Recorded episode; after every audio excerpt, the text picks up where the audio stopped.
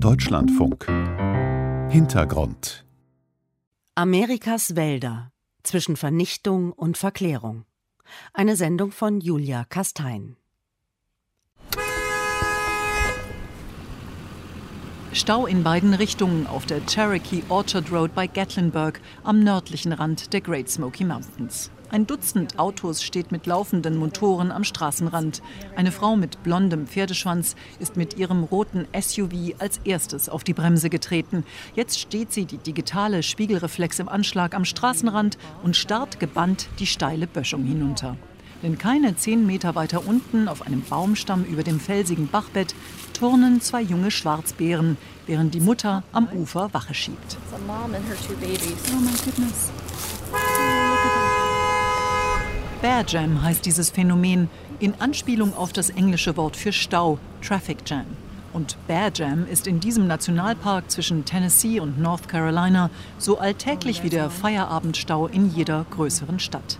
1600 Schwarzbären, so die offizielle Schätzung der Parkverwaltung, leben in den dichten Mischwäldern der Smokies. Und so haben die meisten der über 11 Millionen Besucher im Jahr eine gute Chance, wenigstens einen davon zu Gesicht zu bekommen und müssen dafür noch nicht mal aus dem Auto aussteigen. Selbst wenn wenig los ist, gleicht der Sound der Great Smoky Mountains einer gut befahrenen Landstraße. Yeah, we're trying to prepare people for the wait times that they could experience before they get wir versuchen, die Leute vorzubereiten, bevor sie im Stau stehen und nicht mehr umdrehen können. Manchen macht es auch nichts aus, zwei Stunden im Stau zu stehen, um eine besondere Aussicht zu genießen. Wir wollen nur, dass sie gewappnet sind und genügend Benzin und Wasser dabei haben. But we want to make sure that they have enough water, enough gas, enough food, all those things to keep them comfortable uh, for that long of a trip. Dana Sohn ist die Sprecherin der Parkverwaltung. One of the unique things about a trip to the Smokies is that so much of the park is accessible. Die Frau mit den welligen dunklen Haaren und in der moosgrünen Parkuniform kann die Vorzüge der Smokies aus dem Kopf herunterrattern. 815 Kilometer Wanderwege, neun voll ausgestattete Campingplätze mit Übernachtungsmöglichkeiten für 6000 Gäste, nochmal über 100 Zeltplätze in den unzugänglicheren Teilen des Parks, vier Besucherzentren mit Shop und Infomaterial Material und 384 Kilometer Straßen. Our last survey was in 2008 and what people told us in that survey. Wir haben zuletzt 2008 eine Umfrage gemacht. Da haben uns 80 Prozent der Leute gesagt, dass sie aus dem Auto ausgestiegen sind und eine Wanderung gemacht haben. Aber das kann nur ein ganz kurzer Spaziergang gewesen sein oder vielleicht eine halbe Stunde zu einem tollen Aussichtspunkt. Aber nur 5 Prozent machen richtig lange Wanderungen und nur 3 Prozent übernachten auch mal draußen in der Wildnis. We know that only 3% of our visitors actually do a backcountry stay in the wilderness areas of the park. Am Klingmans Dome mit 2000 Metern der höchste Punkt im Park ist an diesem Herbstmorgen schon ordentlich Betrieb. Dutzende Touristen haben den letzten steilen Kilometer vom Parkplatz über einen asphaltierten Weg hier hochgeschafft, machen Selfies und versuchen etwas von der eigentlich spektakulären Aussicht zu erkennen. Doch die Great Smokies, von den Cherokee so getauft, weil es so häufig dunstig oder neblig ist, machen ihrem Namen alle Ehre. Dina Pitzinger in Sweatshirt und Sandalen hat einen der wenigen Sitzplätze ergattert und ist begeistert. I'm catching my breath. It's beautiful. Ich muss erst mal verschnaufen, aber es ist wunderschön. Man kann so viel sehen, der Nebel, die Wolken. Fog, clouds and everything and 13 Stunden mit dem Auto ist Dina mit ihrer Familie aus Texas bis in die Smokies gefahren. Ich wollte unbedingt mal hierher. Es gibt so viele Geschichten über die Smokies. Außerdem ist meine Familie zum Teil Cherokee. Wir stammen aus dieser Gegend. Und deshalb ist es toll zu sehen, wo wir herkommen. Need to see where my family may have been. Der kurze Spaziergang zum Aussichtspunkt ist der einzige Fußmarsch, den Dina sich für die Smokies vorgenommen hat. Ansonsten genießt sie die Natur vom Auto aus. Tiere hat sie trotzdem gesehen, erzählt sie. Einen Bären, einen Truthahn, ein paar Rehe. I saw a bear yesterday and I saw a turkey this morning. So that's the and then yesterday we saw some deer. Die Geschichte der Vereinigten Staaten ist eine Geschichte der Wälder Nordamerikas, schreibt der Historiker Eric Rutko in seinem Buch American Canopy. Seine These, ohne den Reichtum an Wald hätte die britische Krone vielleicht keine Kolonie etabliert.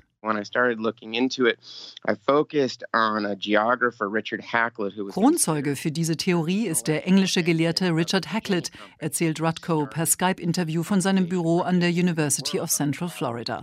Haklett war Theologe, aber auch Botaniker und Geograf. Die Ostküste Nordamerikas bekam er nie selbst zu Gesicht, er kannte sie nur aus den Berichten von Zeitzeugen. Trotzdem beschrieb Haklett schon in seinen ersten Büchern detailreich die Baumsorten Nordamerikas, die Qualität der Hölzer und wie wichtig dieser Rohstoff für England werden könnte. Die britischen Inseln waren zu diesem Zeitpunkt schon weitgehend abgeholzt.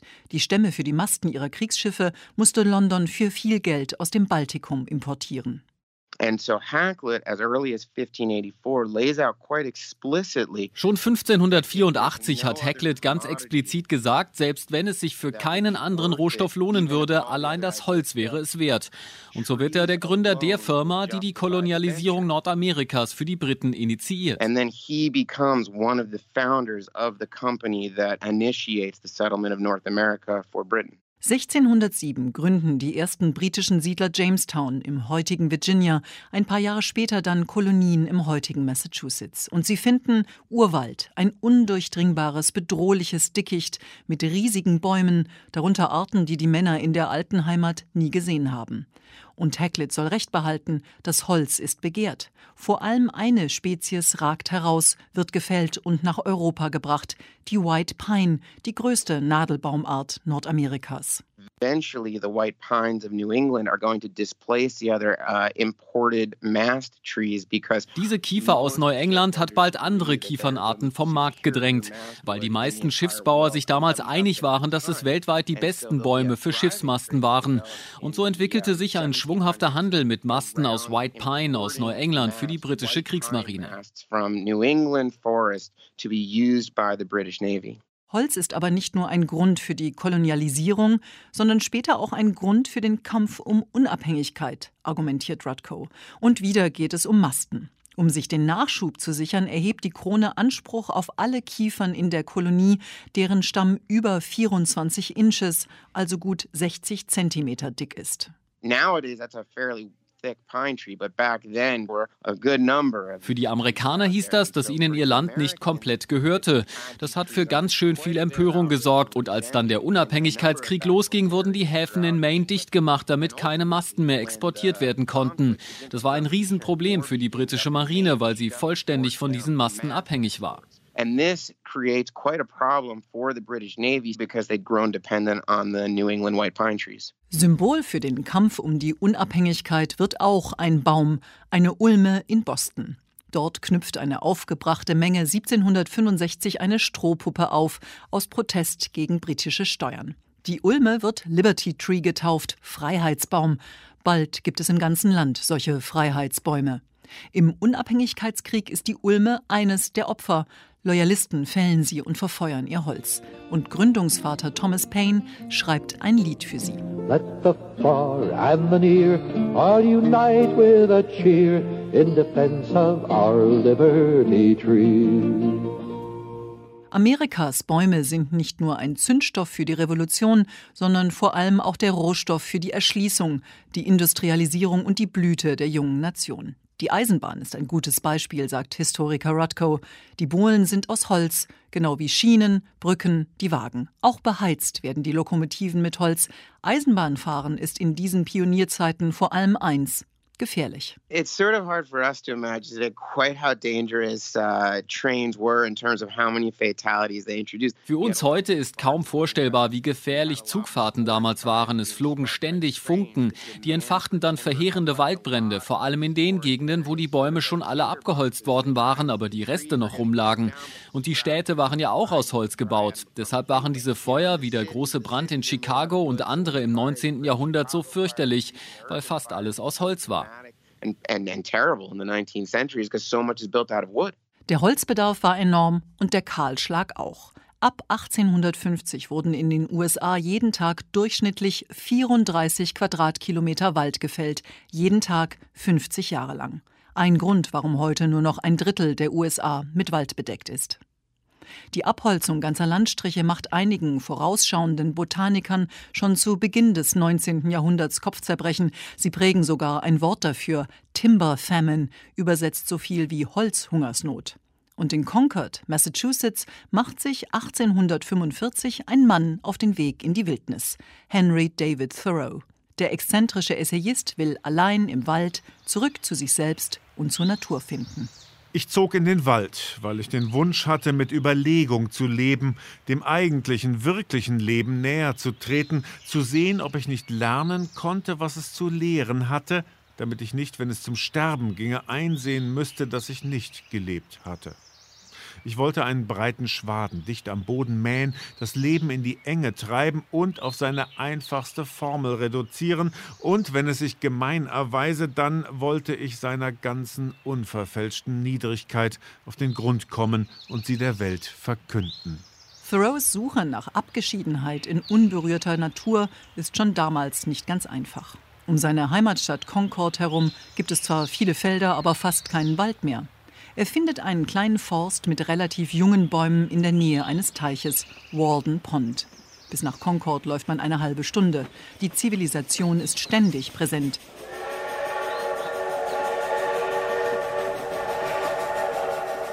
Jeden Tag fährt die Eisenbahn nach Boston vorbei. Thoreaus Walden ist bis heute Pflichtlektüre für Aussteiger wie Naturschützer. Er ist vielleicht der bekannteste, aber nicht der einzige Vertreter einer ganzen Garde von frühen Umweltschützern im weitesten Sinne in den jungen Vereinigten Staaten. Sein Mentor Ralph Waldo Emerson, dem der Wald um Walden Pond gehört, ist auch einer, und John Muir, der Gründer der ersten Naturschutzorganisation Sierra Club und Initiator des Yosemite National Park, des ersten Nationalparks der USA. Für die Mehrheit der Amerikaner aber ist der Wald damals vor allem Bau und Treibstoff. Zum Erholungsort, Tourismusziel für die breiten Massen wird der Wald erst sehr viel später. 1934 mit der Gründung des ersten Nationalparks an der Ostküste, der Great Smoky Mountains National Park in den Appalachen bis heute der meistbesuchte Nationalpark in den USA, weil er von allen Ballungszentren zwischen Chicago und Atlanta per Auto binnen eines Tages zu erreichen ist. Auch Michael und Diane haben heute den Gipfel der Smokies erklommen. Die beiden Rentner, sie in Pink, er mit Wanderstöcken und Fernglas bewaffnet, haben schon viele Nationalparks besucht. Aber die Smokies seien besonders schön, auch bei Wolken und Nebel. Love this place great for hiking in the waterfalls and yeah, it's beautiful. Michael macht es auch gar nichts aus, dass er den Wald mit so vielen Leuten teilen muss. Amerika bewahrt diese Parks für künftige Generationen auf und deshalb bin ich froh, dass sie auch genutzt werden, sonst gäbe es sie bald nicht mehr. Durchschnittlich 32.000 Menschen besuchen die Great Smokies jeden Tag und jährlich werden es mehr. Christine Johnson findet das problematisch, auch wenn die hagere, zurückhaltende Frau das nie so deutlich sagen würde. Wegen der schieren Menge gibt es auch immer mehr Leute, die einfach tun und lassen, was sie wollen. Als Chefökologin soll Christine den Wald mit seinen über 2000 verschiedenen Pflanzenarten möglichst gesund halten. Ein Fünftel der Fläche, rund 400 Quadratkilometer, sind noch unberührter Primärwald. In den Smokies wachsen über 100 Baumarten, mehr als in ganz Nordeuropa. Beim Spaziergang erklärt Christine, wie es zu dieser enormen Biodiversität kommt. Eine sehr lange Wachstumssaison und große Höhenunterschiede.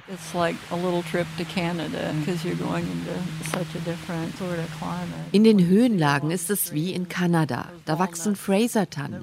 Und dann die Walnüsse hier drüben, die sieht man nur an Bächen und nicht in den höheren, trockeneren Lagen. Hier unten gibt es nicht viele Kiefern, weil es zu trocken ist, aber die gedeihen oben auf den Bergkämmen. Christine arbeitet seit 1990 in den Great Smokies, Einiges hat sich in dieser Zeit tatsächlich verbessert, meint sie, die Luftqualität beispielsweise. In den 90er Jahren hatten wir immer viele Tage, an denen die Ozonbelastung so hoch war, dass wir die Leute davor warnen mussten, dass sie sich in den höheren Lagen nicht überanstrengen.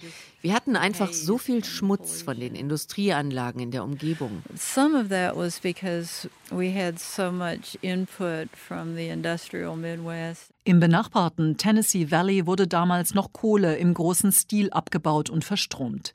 Inzwischen ist die Luft deutlich besser wegen strengerer Auflagen, weil die Kraftwerke auf Gas umgestellt wurden, aber auch wegen des wirtschaftlichen Niedergangs der Region westlich des Parks. Ein Problem für den Staat Tennessee, der zu den zehn ärmsten der USA gehört, aber gut für die Great Smokies, sagt Christine. Für unsere Besucher ist das ein Riesenvorteil, weil sie jetzt wieder richtig gute Fernsicht haben und nicht Angst haben müssen, dass sie Halsweh kriegen, wenn sie wandern gehen. Also hilft es den Besuchern, aber es hilft natürlich auch dem Park.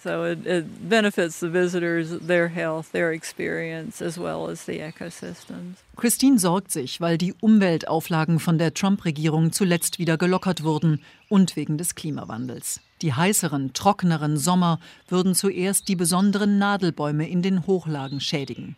Außerdem steigt die Waldbrandgefahr. 2016, nach einer extremen Dürre, vernichtete ein solches Feuer 68 Quadratkilometer Wald, zerstörte über 2000 Häuser in der Kleinstadt Gatlinburg und kostete 14 Menschen das Leben. Furchtbar sei das gewesen, sagt Christine, doch erstmal hat sie anderen Kummer. These are hemlock trees here, so they look fine and we won't see any adelgids on them. Oh yeah, okay, here's, here's some.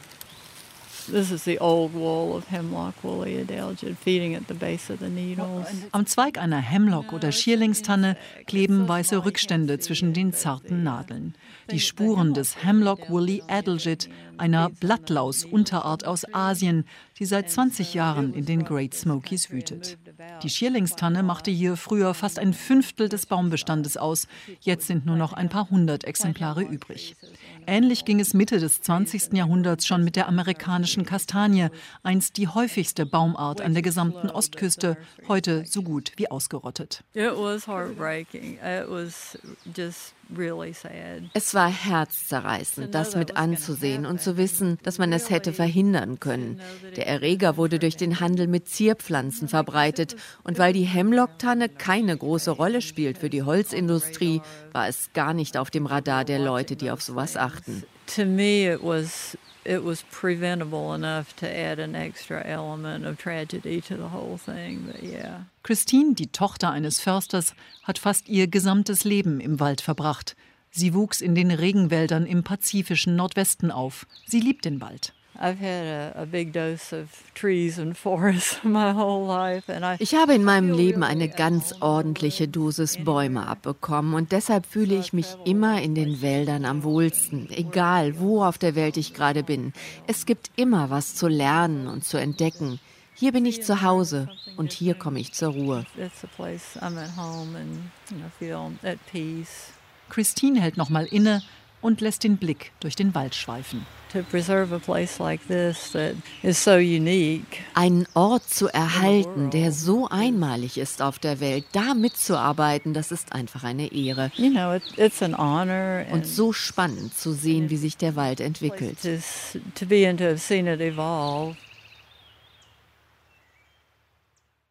Das war der Hintergrund. Amerikas Wälder zwischen Vernichtung und Verklärung. Eine Sendung von Julia Kastein. Redaktion Johanna Herzing.